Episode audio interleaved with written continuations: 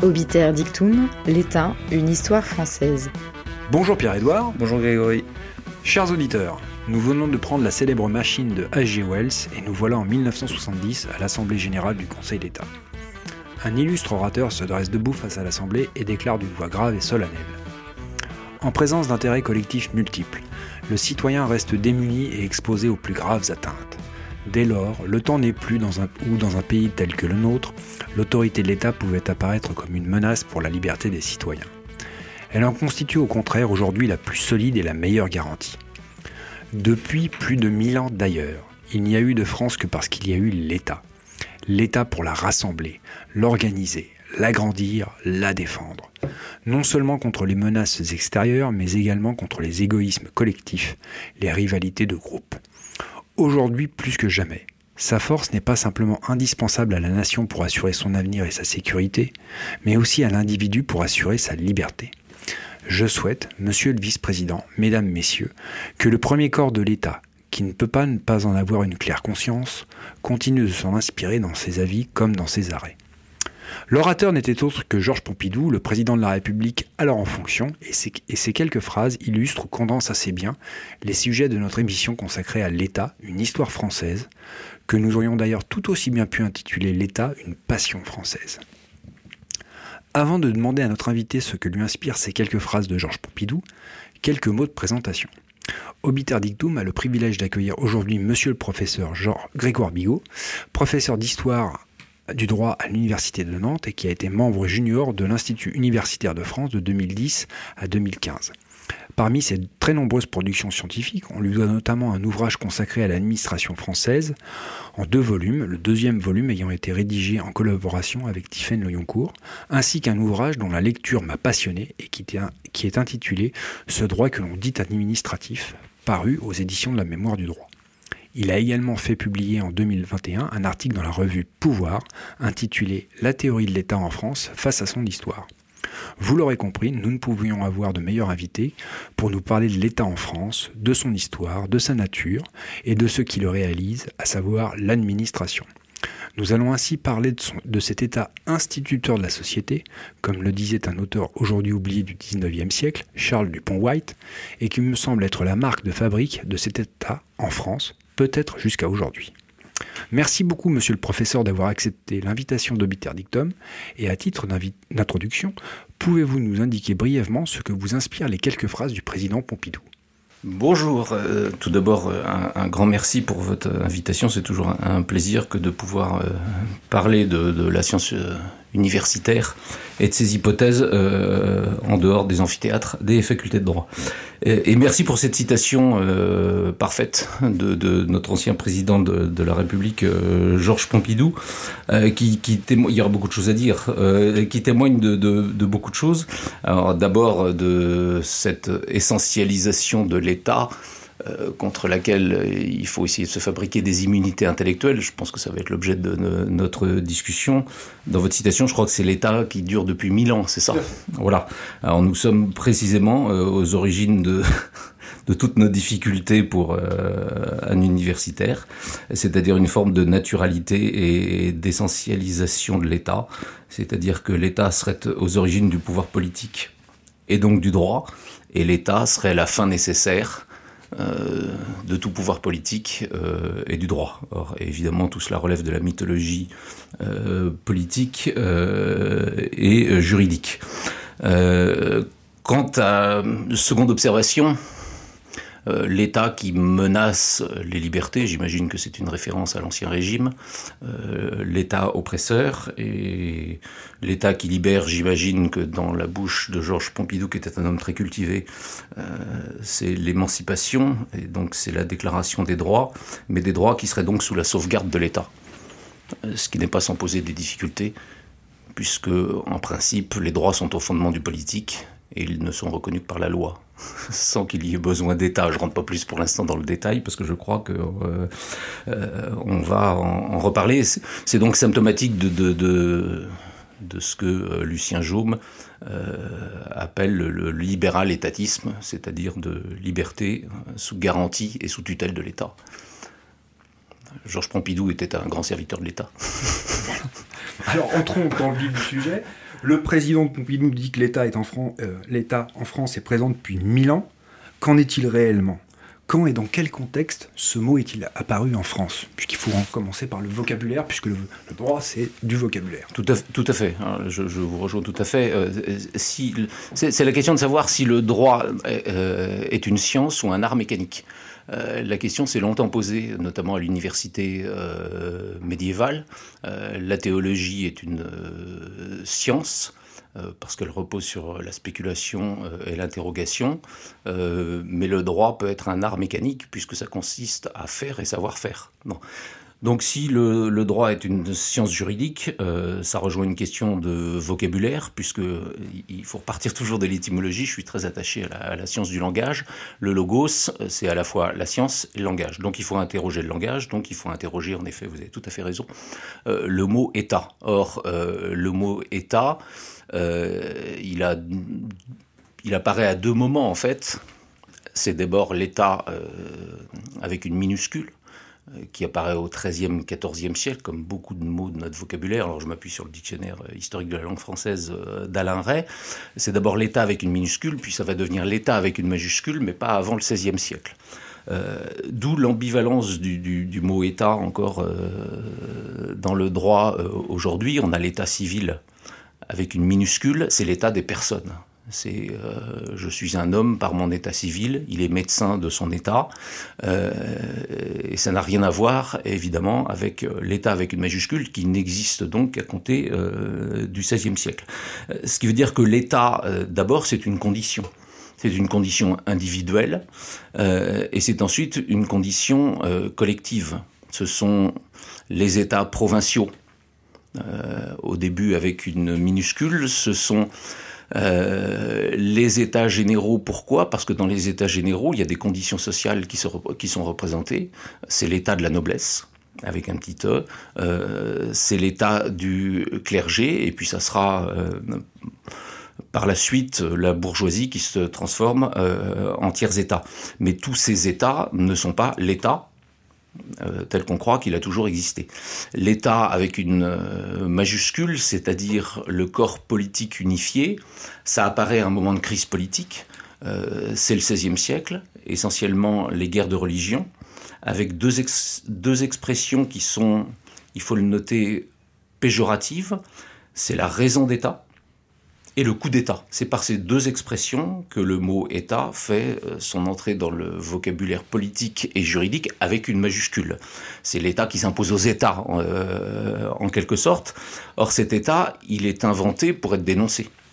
C'est une littérature euh, critique qui, qui invente ce mot d'État, puisque le coup d'État consiste à rétablir l'ordre politique en dehors du canal ordinaire de la justice, on, cesse de prendre appui sur les parlements, on cesse de prendre appui précisément sur les États généraux. C'est de la monarchie décisionniste, la monarchie du coup d'État. C'est pas renverser l'État, c'est rétablir l'État dans son ordre. Voilà. Euh, et c'est la même chose pour la raison d'État. Euh, c'est gouverner euh, de façon bureaucratique à partir du Conseil du roi, sans s'appuyer sur les parlements, sans grand, sans grand conseil, sans idéal de justice. C'est pour ça que je parle de monarchie décisionniste et, donc de, pouvoir moderne. Et la raison d'État, euh, c'est une, expression inventée par ses détracteurs. C'est ce que les détracteurs précisément appellent la raison d'enfer. Parce que c'est celle qui s'émancipe de l'idéal de justice.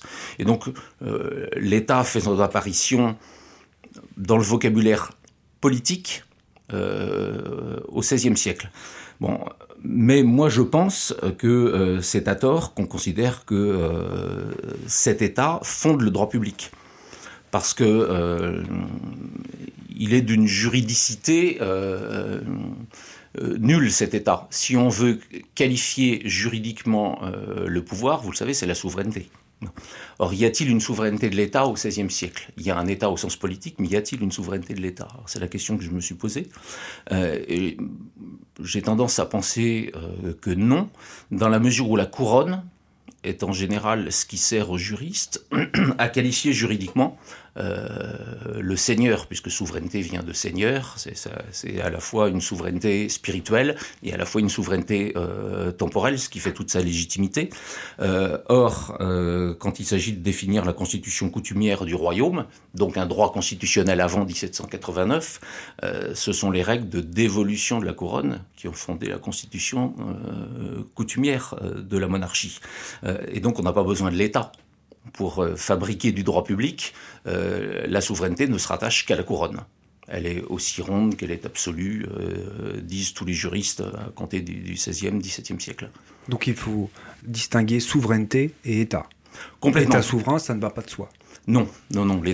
L'État souverain, pour l'essentiel, est une, invention des, des, Allemands. Euh, euh, on va sans doute y revenir dans le détail euh, à, la fin des années 1860, et c'est cet héritage qu'on a récupéré sous la Troisième République en France, et on a voulu le faire voyager dans le temps.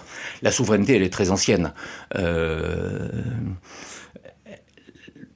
la souveraineté appliquée à un prince, c'est-à-dire l'imperium constitutif de la souveraineté euh, en faveur d'un seul. Euh, c'est une construction, euh, pour l'essentiel, du XIIe, XIIIe siècle en faveur du pape.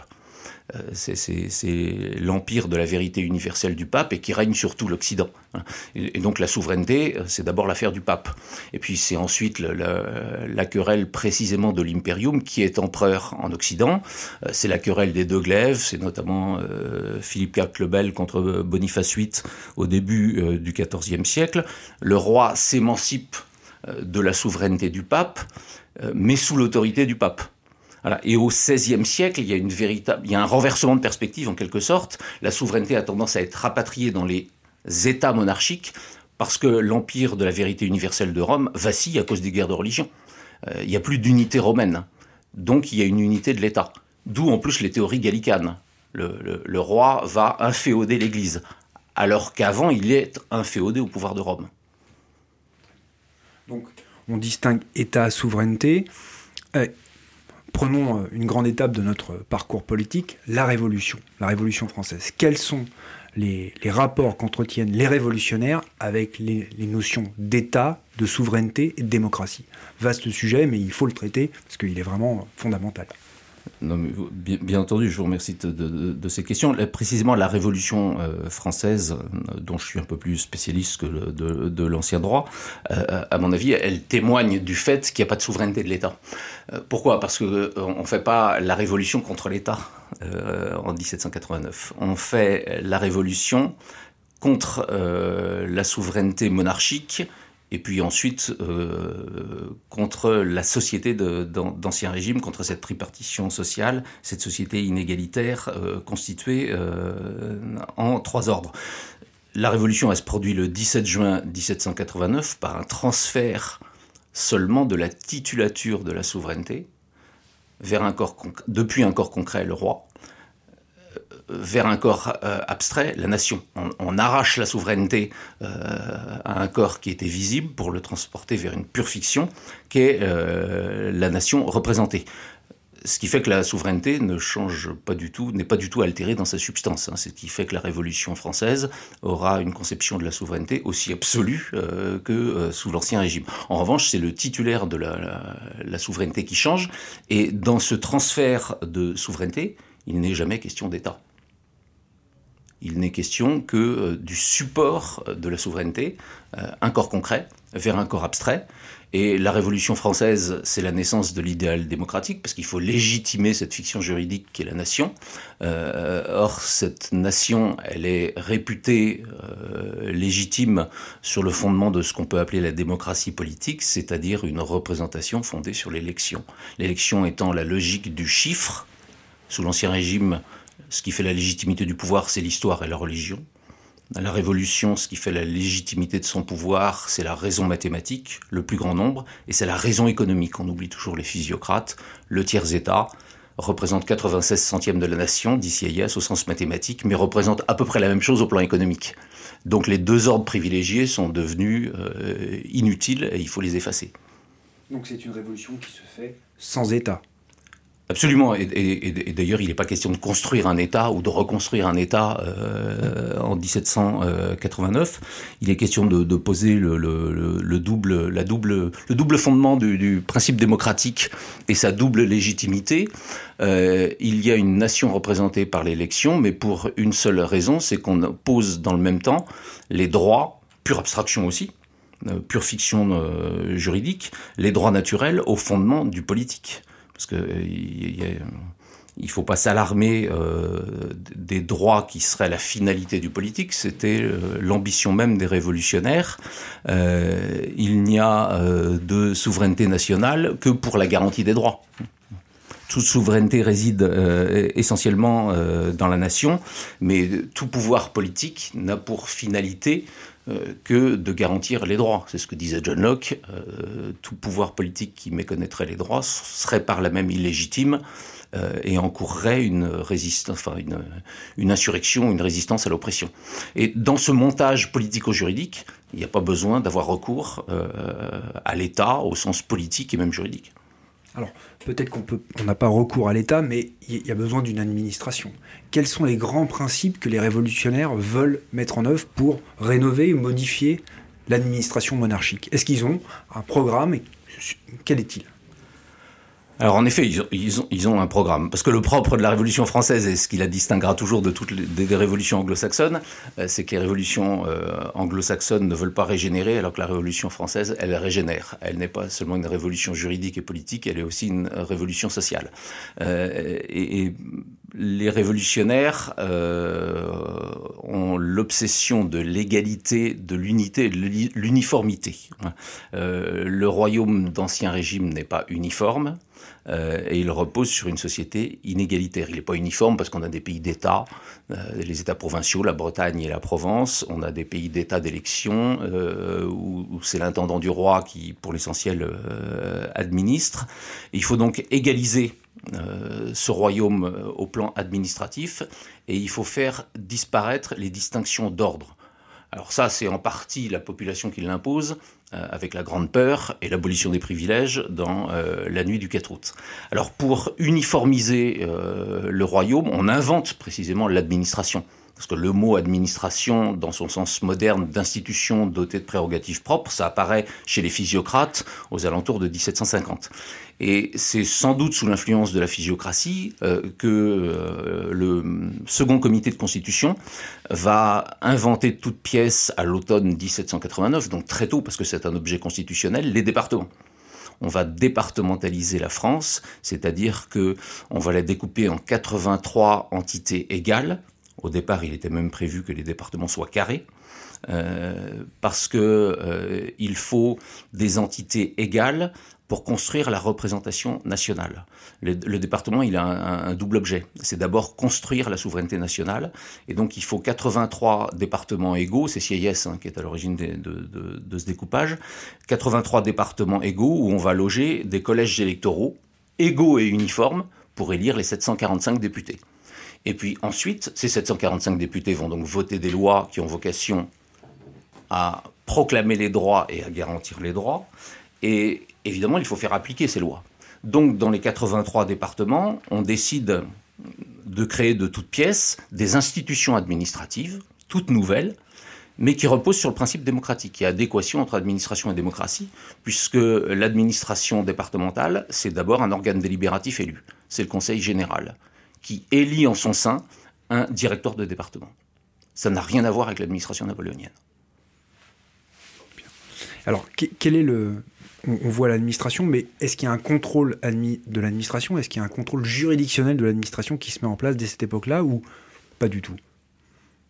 Un, contrôle juridictionnel dans, le sens d'une justice administrative euh, qui, connaîtrait d'un contentieux spécifique euh, à l'administration.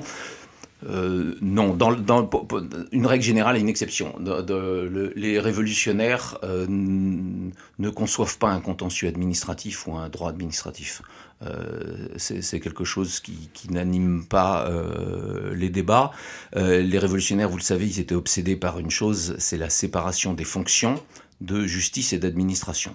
Il fallait rabattre les, les magistrats d'Ancien Régime, puisqu'il y avait un vrai pouvoir judiciaire sous l'Ancien Régime. Les parlements enregistraient la loi, les parlements contrôlaient l'administration royale, euh, confèrent la lutte entre les parlements et les intendants, et donc les révolutionnaires prennent leur revanche. Ce sont des avocats, hein. ils n'aiment pas en plus beaucoup ces messieurs des parlements, ils prennent leur revanche contre l'ancien euh, pouvoir judiciaire, et le judiciaire, euh, à partir de 1789, n'est plus qu'une autorité. Euh, et une autorité pour l'essentiel soumise à un ministre de la Justice, donc le judiciaire dépend du pouvoir euh, exécutif. Mais il y a une unité, une unicité de la justice. Euh, il simplifie avec la loi des 1624 de 1790, qui est relatif à l'ordre judiciaire, il simplifie la justice, il y a une justice unique. On supprime toutes les juridictions d'exception qui étaient très nombreuses sous, l'Ancien Régime, au profit d'un juge naturel et unique, qui est le juge judiciaire. Donc à partir de là, on n'a pas conscience qu'il puisse exister un autre juge qui serait le juge administratif, et on n'a pas conscience qu'il puisse exister un contentieux administratif. Alors comme vous le savez, le droit administratif va naître d'un malentendu. Précisément, c'est euh, doit-on faire une exception? Et dès septembre 1790, quelques mois après qu'on ait, un mois après qu'on ait voté la loi des 16-24 août 1790, on se demande s'il ne faut pas réserver un sort particulier au litige, j'emploie le mot flou de litige, au litige qui serait lié essentiellement euh, à l'impôt, aux travaux publics et à la grande voirie. Seulement trois objets. Hein. Euh, en se disant, est-ce que les intérêts de l'administration ne sont pas euh, si importants qu'il faille confier ce contentieux, non pas à la justice, mais à l'administration elle-même Et c'est le choix qui va être fait. On confie donc le, contentieux des impôts directs, euh, le contentieux des travaux publics euh, et de la grande voirie euh, aux fonctionnaires, mais sans avoir conscience qu'il pourrait s'agir de droits administratifs, parce que on considère que c'est quasiment de l'arbitrage. À une époque d'ailleurs où l'arbitrage est, promu par euh, les révolutionnaires.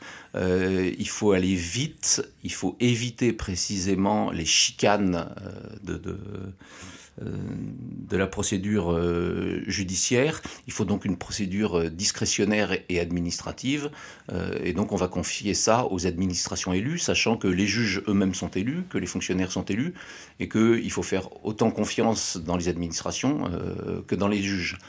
donc on va résoudre ces, ces, trois types de litiges par la voie administrative, mais sans qu'on puisse vraiment parler de droit administratif ou de contentieux administratif. Alors, comme vous le disiez, la loi de 1790, elle marque euh, une certaine défiance, le mot est faible, à l'égard du, pouvoir judiciaire. Vous parliez de l'arbitrage.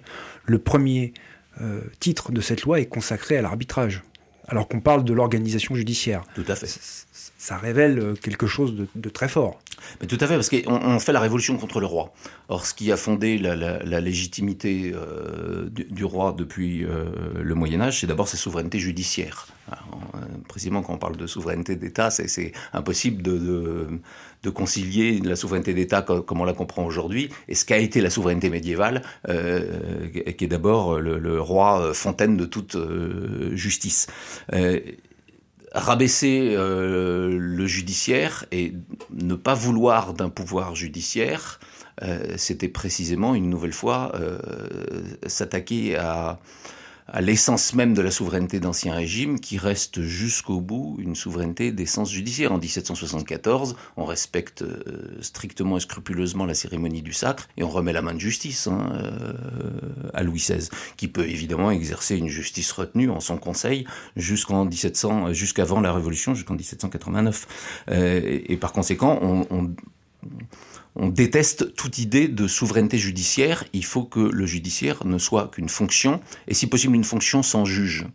Et en effet, c'est d'abord l'arbitrage, la loi de 1790. On crée ensuite des juges de paix, qui ne sont pas vraiment des juges, puisque leur fonction première est d'arbitrer.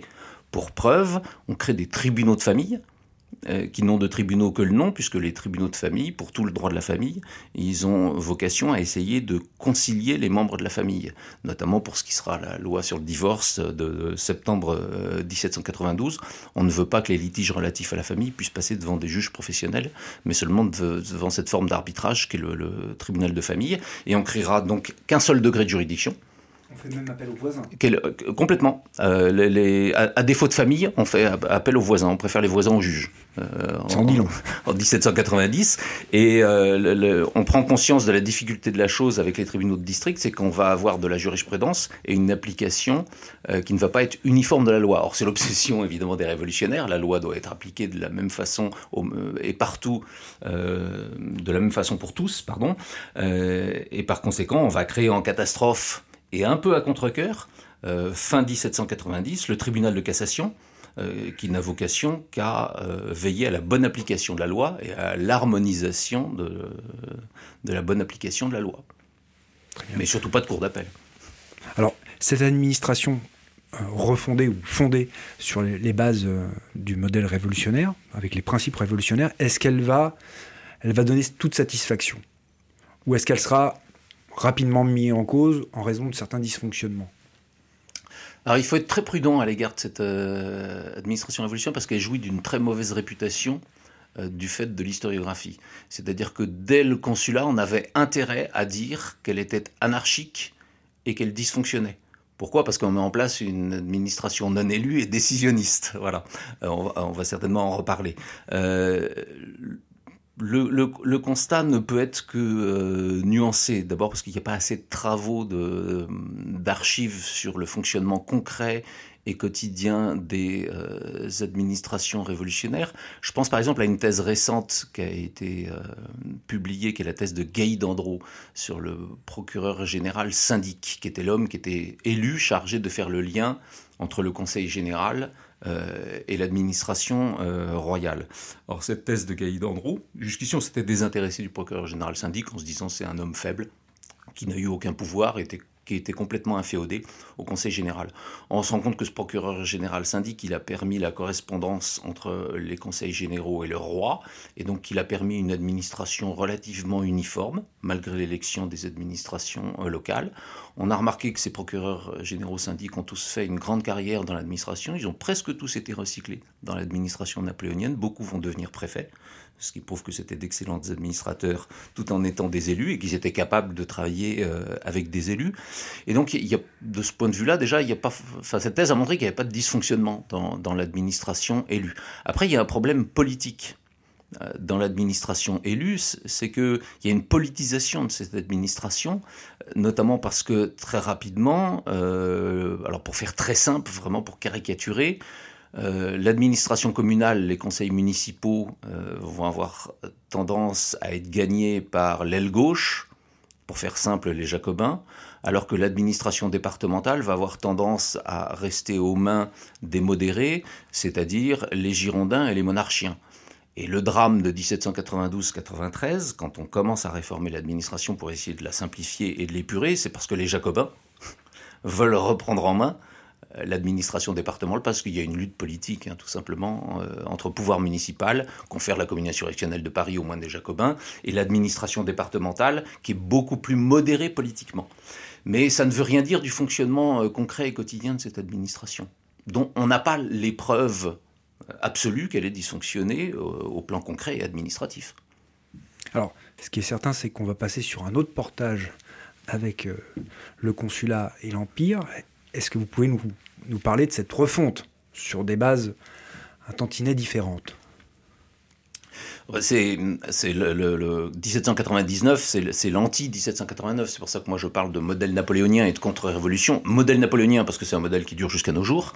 Euh, donc euh, on, peut essayer de le, modéliser. Puis ce modèle, il est très simple. C'est qu'il renie tout principe représentatif au profit euh, d'une administration euh, nommée. Mais pour une raison très simple, c'est que l'administration sur tout le territoire est le reflet du modèle constitutionnel. Dans le modèle constitutionnel, on a aussi une contre-révolution à l'œuvre, puisque on a un premier consul nommé qui se nomme tout seul en vérité dans l'article 39 de la Constitution qu'il a dû rédiger lui-même, Napoléon Bonaparte.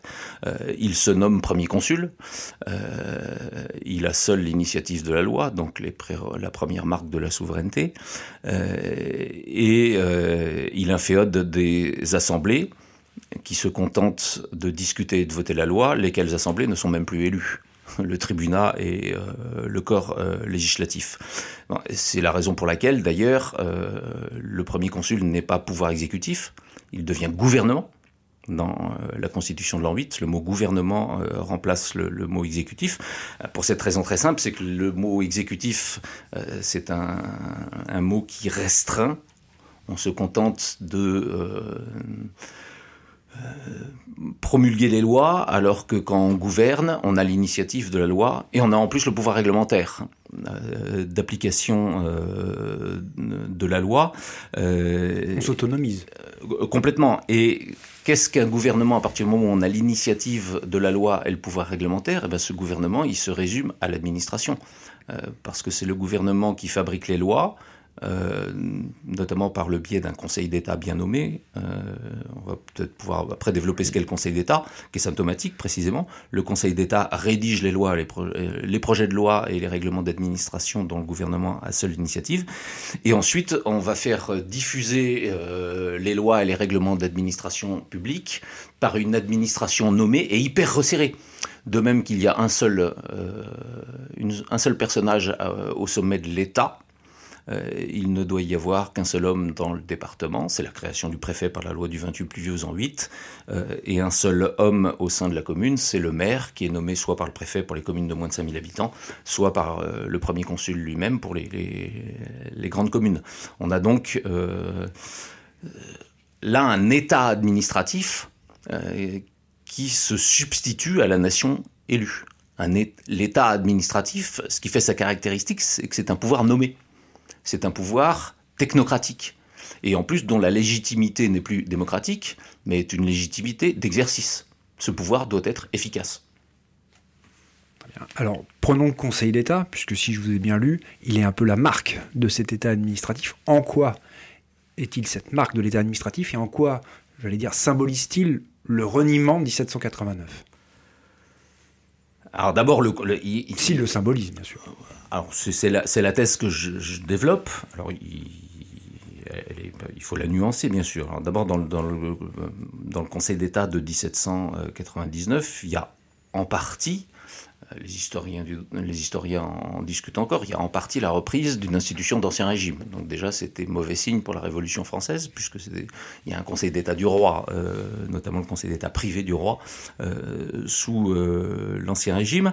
Mais surtout, ce, Conseil d'État, il porte bien son nom, il, est ce qui va assurer la stabilité de l'État. Il s'agit de membres nommés par le premier consul, le premier consul président évidemment euh, ce Conseil d'État, qui va être le principal organe de gouvernement. Il s'agit de gens nommés qui détiennent la première marque de la souveraineté, c'est-à-dire rédiger les projets de loi. Or, dans l'idéal révolutionnaire, euh, proposer et rédiger la loi ne pouvait être que le fait d'élus de la nation. Là, il s'agit d'une assemblée de technocrates nommés qui, pour le gouvernement, euh, détiennent une, prérogative de la souveraineté. Donc il y a soit un retour à l'ancien régime, moi je ne crois pas, je crois que c'est surtout quelque chose de nouveau. Euh, on a une assemblée nommée qui détient l'essentiel de la souveraineté. De ce point de vue-là, la Révolution française est terminée. quel est le rapport du Conseil d'État avec la machine administrative, par exemple, avec les ministres? C'est un rapport hiérarchique. Les ministres, quelle est la relation entre les ministres? Et le Conseil d'État alors là, l'histoire, elle est mouvementée pendant le, 19e siècle. Euh, alors dans le modèle napoléonien, euh, entre 1799 et 1814, puis de façon renforcée encore entre 1852 et 1870, c'est ce qui est intéressant dans notre histoire, c'est que le, Second Empire a renforcé en fait les principes du Premier Empire, puisqu'il en est inspiré euh, directement.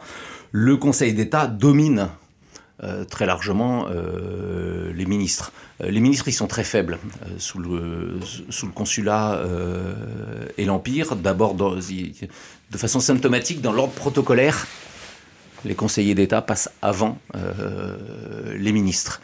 Et Napoléon Bonaparte préside le Conseil d'État et souhaite gouverner avec l'appui de cette élite collégiale qu'est le Conseil d'État, il se méfie beaucoup des ministres. Il est très jaloux de l'autorité que pourraient avoir ces ministres. Il a tiré les leçons de l'Ancien Régime, précisément, je pense, euh, Napoléon Bonaparte, euh, lorsqu'il est roi, c'est-à-dire empereur. Euh, il veut être un roi absolu. Il garde très peu de temps ses ministres. Hein. Il n'y a que Fouché à la police et Talleyrand qui vont durer à leur ministère jusqu'en 1807 et 1809 respectivement. Mais au ministère de l'Intérieur, de mémoire, il y a six ministres de l'Intérieur, je crois, sous le consulat de l'Empire. Chaptal, qui est un très bon ministre de l'Intérieur, il est euh, renvoyé assez vite euh, par Napoléon Bonaparte, qui ne réunit évidemment aucun conseil des ministres. Hein. Il est réuni individuellement et il leur donne des ordres. C'est François Burdeau, mon directeur de thèse, qui me disait toujours ce sont les porte-plumes, euh, les, ministres sous le consulat et l'Empire. C'est le premier rouage de l'administration. Ça rejoint ce que pensait Chaptal de, lorsqu'il présentait la loi du 28 pluvieux en 8 réformant l'administration. Il disait il faut que les ordres du chef de l'État se transmettent depuis le sommet euh, jusqu'au tréfonds du corps social avec la rapidité du fluide électrique. Donc le moins de... C'est la machinerie administrative, le moins de rouage possible. Euh, le Conseil d'État euh, rédige les lois. Les ministres, ce sont des machines exécutantes. Ils ne doivent pas réfléchir, ils doivent faire ou exécuter. les ministres transmettent au préfet, qui transmettent au maire, et c'est terminé et on transmet aux administrés qui ne sont plus des citoyens, ou alors qui sont des citoyens amoindris, puisque le mot administré apparaît évidemment euh, au début du 19e siècle. Et alors, est-ce qu'il y a la place pour un contrôle juridictionnel à ce moment-là, ou c'est totalement inenvisageable? Il y a la place pour ce que les Allemands adorent, c'est-à-dire l'autolimitation de l'État. ce qui est, un principe qui m'a toujours laissé, songeur, parce que ça suppose que l'État soit consentant à sa propre limitation. Mais c'est ce principe qui va être celui euh, du consulat et de l'Empire, euh, c'est le génie des régimes autoritaires. Dans l'intérêt même de l'État, il faut se limiter. Euh, et c'est la raison pour laquelle en 1806, le, Conseil d'État avait hérité d'attributions contentieuses qui étaient celles du ministre-juge de la Révolution. mais le problème, c'est qu'il n'y avait pas de, d'organes juridictionnels distincts au sein du Conseil d'État pour régler les affaires contentieuses. Donc c'était mélangé aux affaires administratives, ça nuisait à toutes les affaires, et aux affaires administratives et aux affaires contentieuses, ce mélange des genres. Et c'est tout le génie de Napoléon Bonaparte, c'est tout le génie en général des gens autoritaires, que de procéder à une bonne organisation du travail, et donc de décider de créer la commission du contentieux en 1806, euh, organe mi-judiciaire, mi-administratif, dit-il, qui réglera cette portion de l'arbitraire qui est le propre de tout État. Voilà, je, crois que c'est à peu près ça la citation de, Bonaparte telle qu'elle est rapportée en 1806. Dans l'intérêt de l'État, euh, il faut que le pouvoir soit canalisé. Et, donc il ne faut pas que le pouvoir viole de façon trop outrancière les droits. D'où cette euh, commission du contentieux et d'où, dès l'Empire, de façon purement jurisprudentielle et empirique, l'invention de l'excès de pouvoir, alors qui, venait du, contrôle judiciaire hein, à l'origine, puisqu'il y avait des excès de pouvoir judiciaire sanctionnés par la Cour de cassation. On emprunte euh, au pouvoir judiciaire cette notion d'excès de pouvoir et le Conseil d'État sanctionne les excès de pouvoir, à commencer par les excès de pouvoir des préfets. Une mauvaise administration nuit à l'État. Partout où l'administration est bonne, le gouvernement doit être réputé bon, dira un professeur de droit administratif sous le Second Empire. Ça résume le modèle autoritaire.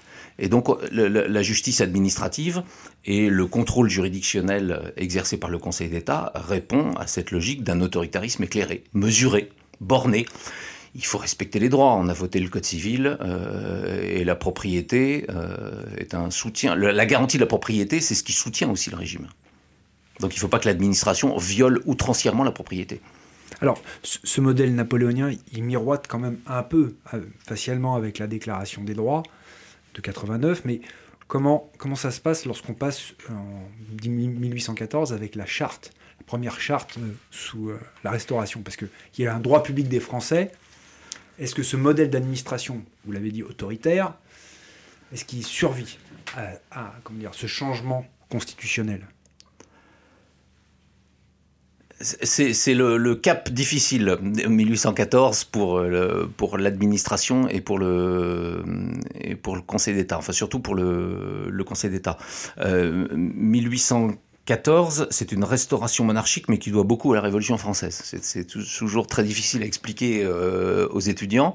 Euh, Louis XVIII est, est, devenu un roi libéral. Il a beaucoup appris pendant son exil, euh, et il sait que s'il doit se faire, s'il pour se faire accepter des Français, il doit faire des concessions au passé révolutionnaire.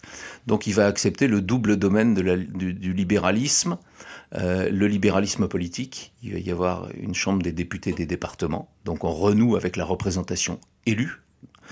Ça doit beaucoup à l'héritage révolutionnaire. Alors bien sûr, ils sont élus au suffrage censitaire. On y va quand même euh, douce, doucement. Voilà, c'est c'est la bourgeoisie et non pas le peuple, mais il n'empêche qu'on revient au régime représentatif, hein, c'est l'âge d'or du libéralisme politique, les monarchies censitaires, euh, et pour rassurer euh, l'opinion qui est très attachée euh, à la garantie des droits, la propriété, mais aussi qui souhaite la liberté après 15 ans d'autoritarisme insupportable, on octroie en effet titre 1 de la charte, des deux chartes, 1814 hein, et 1830, euh, un droit public euh, des Français. Bon, c'est ce qui fait que ce libéralisme politique et juridique euh, porte un coup sérieux au Conseil d'État qui est à deux doigts de disparaître. C'est vraiment le moment de l'histoire de France où le Conseil d'État a failli disparaître, puisqu'on démembre le Conseil d'État, il ne forme plus un seul corps, et on ventile les sections, administratives et la section du contentieux, on ventile tout ça entre les ministères. Il faudra attendre en gros 1840 pour que le Conseil d'État se réunisse à nouveau euh, en un seul corps euh, au Palais d'Orsay. Euh, mais il n'empêche que ce Conseil d'État, même dispersé, même démembré, euh, il, est il est indispensable, indispensable à l'État. Et on garde les préfets. On garde toute cette. On, on conserve toute l'ossature de l'administration napoléonienne. C'est pour ça que je, je parle d'un modèle napoléonien. Alors il va y avoir tout un, un, un débat extrêmement polémique sur l'administration napoléonienne est-elle compatible avec les principes libéraux de la charte. Euh, c'est un c'est l'essai de Rudolf von Taden hein, qui est entièrement consacré à ce sujet. Euh, ça, va, euh, ça va aboutir d'ailleurs à l'échec de la restauration euh, sous Charles X, qui tombe en grande partie sur la question euh, décentralisatrice à compter de 1829. Rendre compatible l'administration napoléonienne avec la charte, c'est simplement nous, ça peut nous paraître rien du tout, mais pour l'époque, c'était le grand enjeu, c'est renouer avec l'élection des administrations c'est ce qu'on appelle la décentralisation. La décentralisation va précisément être le grand objet politique du 19e siècle, puisque sortir de l'administration autoritaire, euh, c'est décentraliser. Décentraliser, c'est simplement renouer avec l'élection des conseils généraux, des conseils municipaux, et leur attribuer des compétences propres, qui seront toujours minimes. Hein. Avant 1982, c'est minime les attributions. Mais, c'est le grand débat politique, et ça cause la chute euh, du gouvernement Martignac en 1829, et en fait ça annonce la crise de 1830. D'où le fait que Louis-Philippe, en 1831, décentralise tout de suite. Très bien. Bah, on va faire notre petite pause musicale. Monsieur le professeur, pouvez-vous nous dire le choix du morceau de musique? Eh bien, le choix, ce sont les barricades mystérieuses, aussi donc mystérieuses que l'État. On est à peu près à la même époque, 16e siècle. Euh, les barricades mystérieuses de Couperin.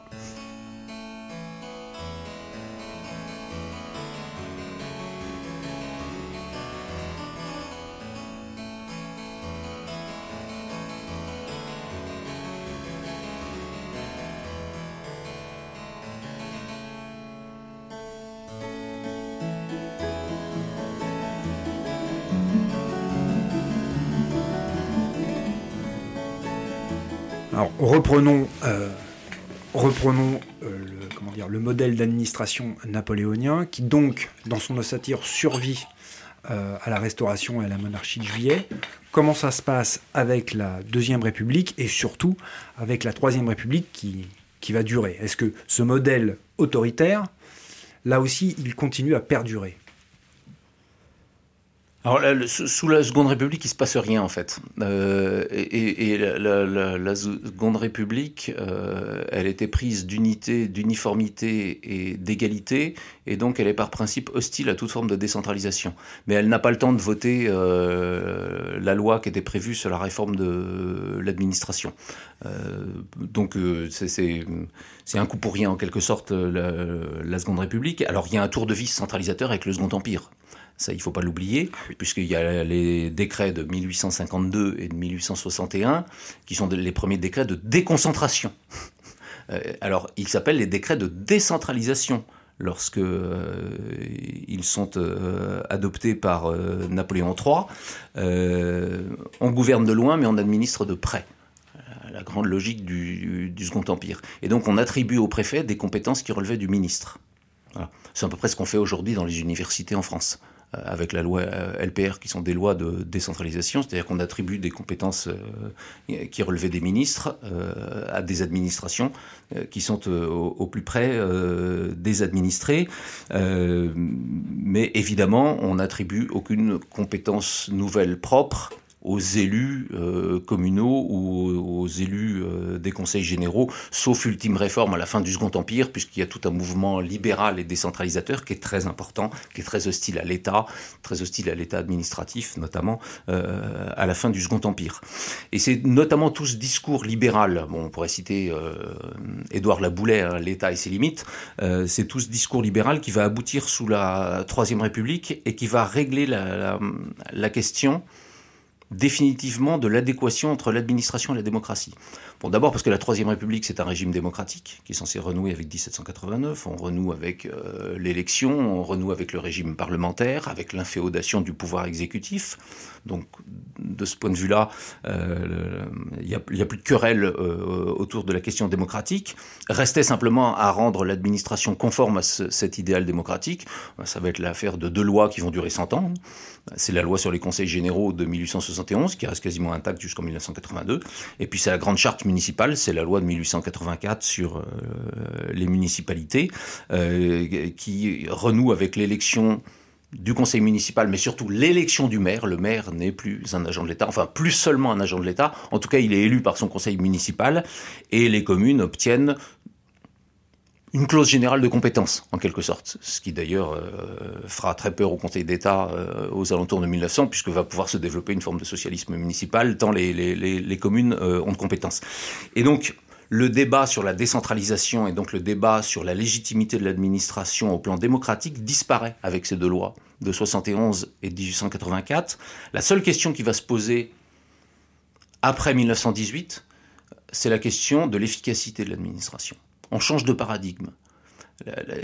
La, question était celle de la légitimité démocratique au XIXe siècle de l'administration. Au XXe siècle, c'est très moderne, et ça apparaît dès 1918, c'est la légitimité d'exercice. Pourquoi? Parce que c'est l'étatisme, la guerre de 14-18. L'État mobilise tout. L'État qui ne faisait jamais d'économie s'empare de l'économie, l'État s'empare de toute la production pour les efforts de guerre, euh, et il y a donc une étatisation complète de la société et de l'économie qui effraie beaucoup les libéraux, d'où l'invention du mot étatisme, qui est là encore euh, un mot euh, péjoratif. Et donc se pose la question, après-guerre, dès 1918, de l'efficacité de l'État.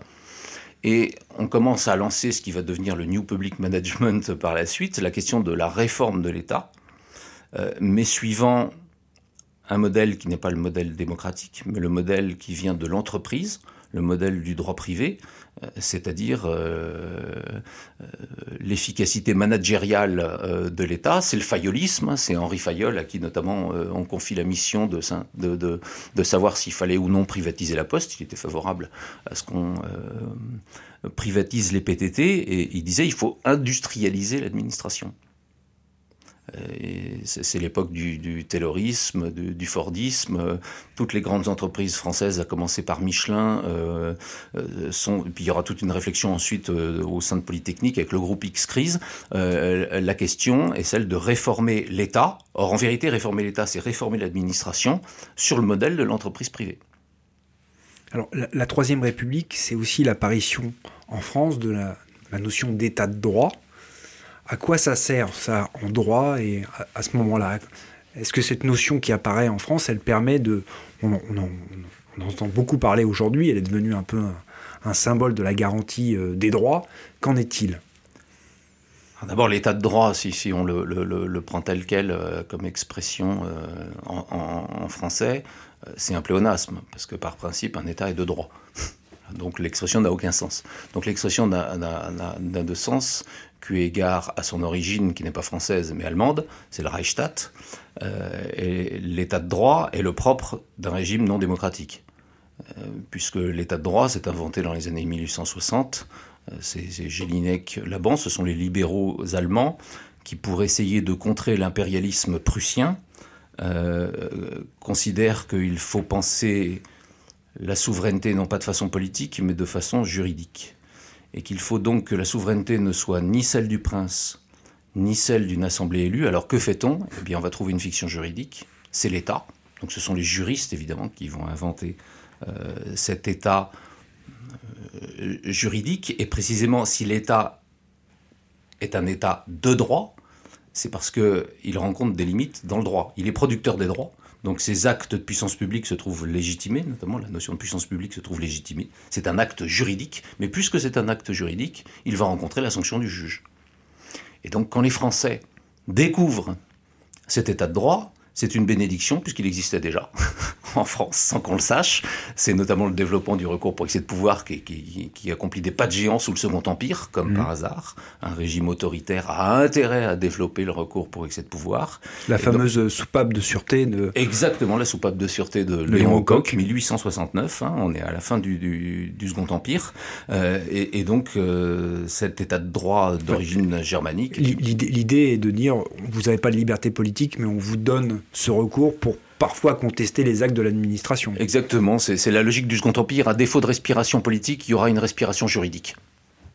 le, droit vient pallier les défauts du, politique. Mais, c'est tout l'objet de, des constructions juridiques et des fictions juridiques de la Troisième République qui sont très importantes. Parce que plus important que l'état de droit, c'est la, personnalité morale de l'État.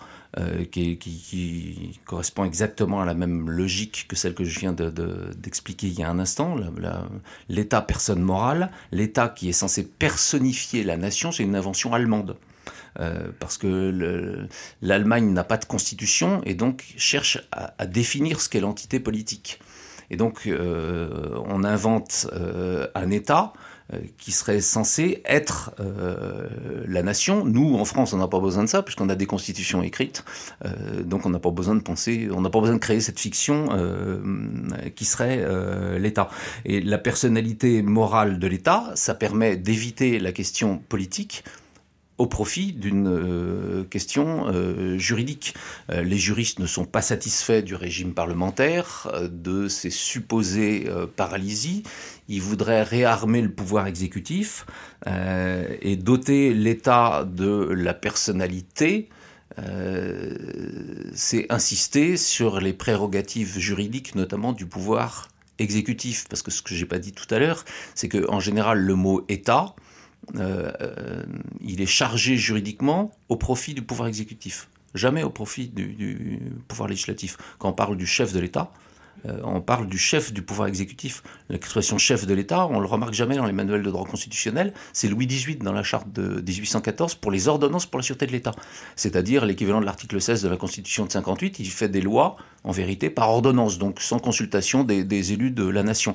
La seule autre occurrence chef de l'État, euh, c'est Louis-Napoléon Bonaparte dans euh, l'article 6 de la Constitution de 1852. Il est chef de l'État parce qu'il a le seul l'initiative de la loi et parce qu'il a un pouvoir euh, réglementaire. Hein. Donc la personnalité morale, de l'État, euh, c'était une façon de, réarmer euh, le pouvoir exécutif, et, puis c'était une façon de dire que on peut résoudre par le droit ce que la politique n'arrive pas à résoudre. L'instabilité politique peut être garantie par une stabilité juridique. Les juristes prennent leur revanche sur le sur le politique.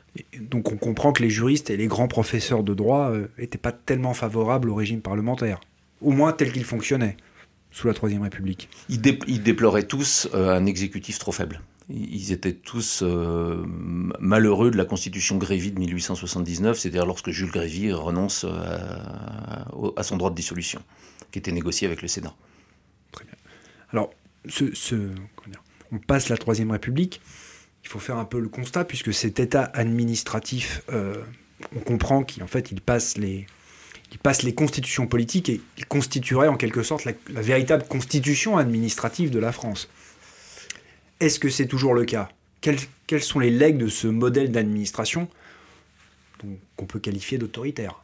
Bah, pour moi, d'abord, la première chose, il y a un État administratif dans la mesure où il y a eu 16 constitutions proclamées, euh, promulguées pardon, depuis 1791 euh, et que, en gros, on a eu deux modèles administratifs, un modèle euh, qui n'a duré que 10 ans, qui est le modèle de l'administration élue et délibérante de la Révolution française, et puis le modèle de l'administration nommée et décisionniste, qui l'emporte encore aujourd'hui, parce qu'aujourd'hui le préfet a plus de prérogatives euh, qu'un conseil euh, général, qu'est le modèle napoléonien.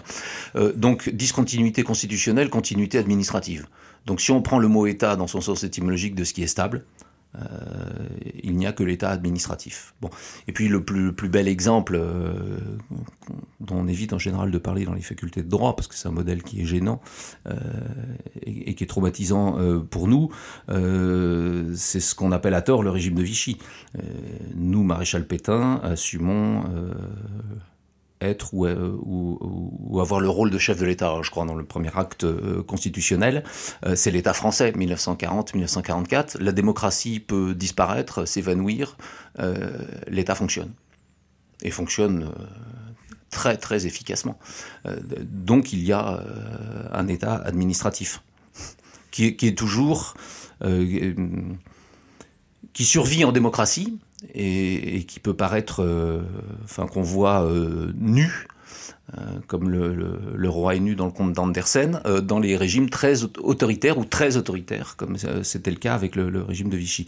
Alors, il reste beaucoup, évidemment, de ce, modèle napoléonien décisionniste. D'abord parce qu'on a conservé tous les rouages essentiels de cet État administratif dont on ne peut pas se passer parce que je parlais de légitimité technocratique, légitimité d'exercice. Ça fonctionne. Ça fonctionne très bien à commencer par le Conseil d'État. Je ne suis pas critique hein, à l'égard du, Conseil d'État. J'essaie de comprendre sa nature. Euh, sans Conseil d'État, on n'aurait pas eu cette stabilité euh, euh, qu'on a connue en France. Sans les ministres, sans la réorganisation des ministères sous le consulat sur le modèle des ministères sous l'Ancien Régime, on n'aurait pas eu cette stabilité administrative. C'est le consulat qui réorganise les ministères en direction et en bureau tel que ça fonctionnait euh, à Versailles euh, au XVIIIe siècle. Aujourd'hui, ça n'a pas changé. Alors tout le monde s'en plaint. Euh, on, a créé les cabinets pour essayer de faire l'interface entre le politique et l'administratif. Et, puis on voit bien que, je prends l'exemple de l'éducation nationale, qui, est, à mon avis, un, modèle, c'est comme si on ressuscitait comme si un mammouth était toujours vivant, pour employer une métaphore qu'un ministre avait employée au sujet de l'éducation nationale. Euh, on a typiquement euh, une administration qui date de l'université impériale de 1806. Euh, on a un DGESCO, qui est aujourd'hui euh, un énarque, alors c'est parfait, il, est très efficace, euh, qui est euh, en quelque sorte... des recteurs. oui, voilà, le, le, DGESCO est un, est un, second ministre, puisque c'est lui qui a tous les moyens et qui administre concrètement un million d'enseignants de, sur, sur tout le territoire de façon uniforme et égale, obsession française. On a des préfets de l'éducation que sont les recteurs qui ont été créés avec l'université impériale, l'ossature administrative de l'État napoléonien, euh, dans ce qu'on appelle aujourd'hui l'éducation nationale, qui était autrefois l'université impériale. Ça n'a vraiment pas beaucoup euh, bougé. Euh, quant aux préfets, on a vu qu'en temps de crise, leur pouvoir est toujours renforcé. Alors, pour parler d'un temps de crise, je, crois discerner dans, dans, vos ouvrages le fait que l'État nous acclimate. En, tous les cas, comment dire, on se, soumettrait volontairement à son pouvoir, ou en tous les cas, on, ne résiste plus à lui. Et pour ça, je vais, vous citer l'ouvrage, euh, la préface, la deuxième préface à l'ouvrage Ce droit que l'on dit administratif. Écrit en confinement Écrit en confinement, ben d'ailleurs, vous allez le voir. Alors, et là, vous vous donnez des exemples de cette accoutumance au pouvoir de l'État. Euh, le deuxième exemple tient à cette circonstance que l'on rédige cette préface en confinement décrétée en mars 2020 du fait d'une pandémie. Si l'on veut changer le sens de l'entendement du langage, on change les mots.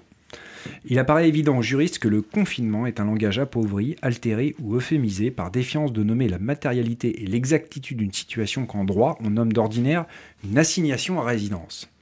Derrière le slogan a priori bienveillant ne sortez pas, il s'agirait de préserver la vie d'autrui, il y a une vaste opération de police administrative sur le fondement d'une loi dite d'urgence sanitaire adoptée dans des conditions baroques, dont les effets concrets sont que des dizaines de millions d'individus doivent se soumettre à une détention provisoire à leur domicile, sans avoir vu de juge pour la balance du pouvoir et de la liberté, sans qu'on leur signifie les charges retenues contre eux. Personne ne nous convaincra que c'est la contrainte qui a conditionné l'obéissance de toute une population qui, du jour au lendemain, dans une sorte de contrition masochiste, consent à l'abandon du premier de ses droits, celui à la liberté. L'acceptation invraisemblable de toute une population soumise sans rechigner à plus de 8 millions de contrôles policiers en moins de deux mois témoigne de la foi aveugle en la parole accréditée d'un État et ne s'explique que par elle, la demande d'un État qui dresse et protège au motif qui nous dédierait son amour est, symptomatique de l'état des juristes comme problème. Donc pour vous, c'est bien ça. L'État nous soumet, on ne sent pas vraiment quand on soumet euh, volontairement à lui parce qu'il nous protège. C'est ça l'état d'intoxication euh, de nous les juristes en général, ou même de la population française, puisque là c'est bien, bien au-delà des juristes. Et alors là, c'est c'est la, dimension, euh, précisément si on fait de la, science juridique, c'est parce que le droit emprunte, doit essayer de comprendre le droit par l'emprunt à d'autres sciences. Ce que vous avez eu la gentillesse de citer doit beaucoup, notamment aux travaux de Pierre Legendre, qui m'ont beaucoup éclairé, c'est-à-dire l'anthropologie et la psychanalyse. Alors je vais peut-être partir d'abord de choses simples. Euh, on est toujours dans le modèle de l'administration napoléonienne, et moi j'ai vécu comme un traumatisme personnel et intellectuelle euh, cette expérience de l'enfermement administratif, euh, qui était le, le, confinement ce mot euphémisé en effet, enfin cet enfermement chez moi euh, du, fait de, du Covid.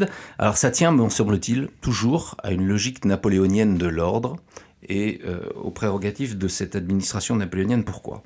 Parce qu'il faut bien comprendre, enfin ça c'est mon interprétation, je ne sais pas si elle est complètement juste, euh, c'est que la Révolution française, elle est traumatisante pour euh, l'opinion publique euh, du fait de la terreur et du fait que la destruction de la société d'Ancien Régime, ça c'est le phénomène de table rase de la Révolution française, on a détruit la société encore et on a détruit à peu près toutes les institutions de l'Ancien Régime euh, on a eu beaucoup de mal à reconstruire, parce que la Révolution n'a eu le temps que de détruire, y compris détruire au sein de la famille, puisqu'on on détruit la puissance paternelle, puisqu'on autorise le divorce, puisqu'on donne des droits aux femmes.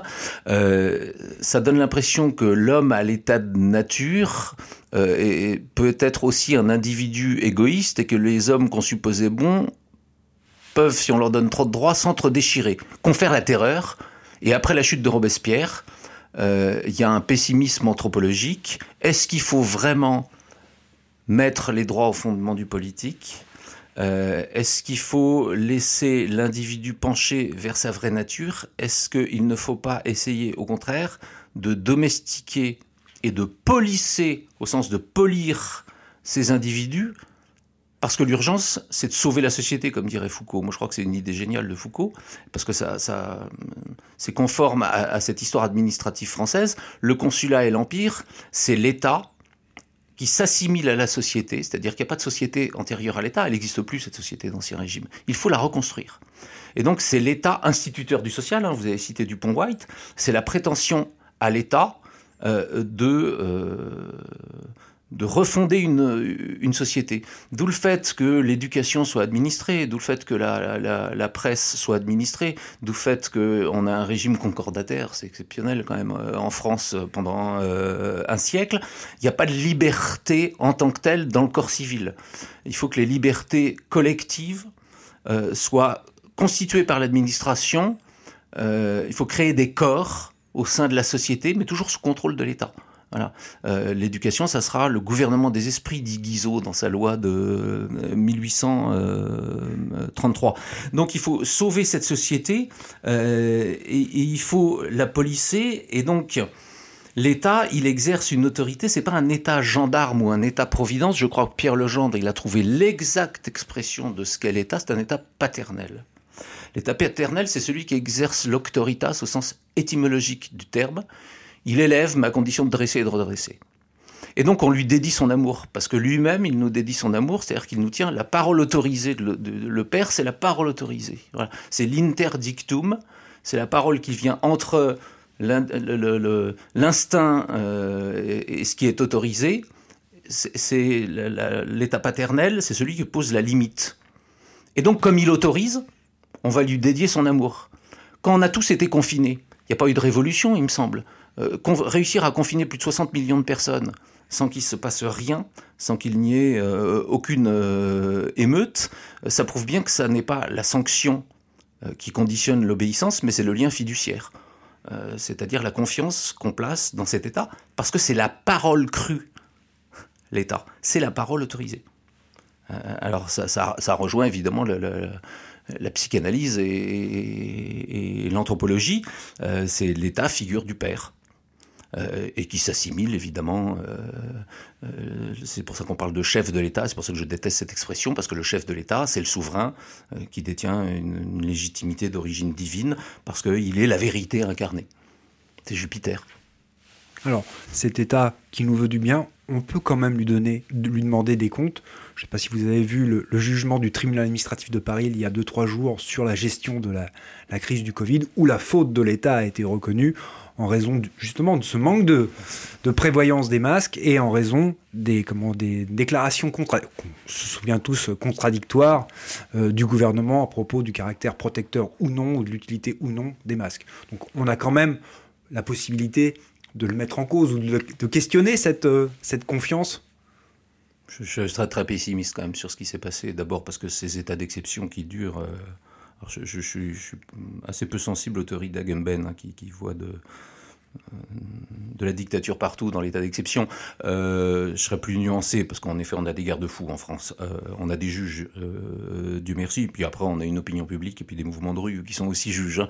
Euh, mais je, serais quand même assez pessimiste sur le, le, le contrôle effectif de, de, des magistrats, notamment euh, administratifs et, du Conseil constitutionnel, si on peut parler de Cour suprême ou, de juridiction à, son sujet, j'en sais rien. Euh, je, prendrai un exemple tout bête. Enfin, moi, ce qui m'a le plus choqué, parce que ça, ça, dépassait le, pire de ce que je pouvais imaginer, ce sont ces formulaires d'autodéclaration. Euh, lorsqu'on était confiné et que euh, il, fallait par soi-même euh, justifier qu'on avait un besoin impératif d'acheter trois bouteilles d'eau pour, euh, pour survivre. Euh,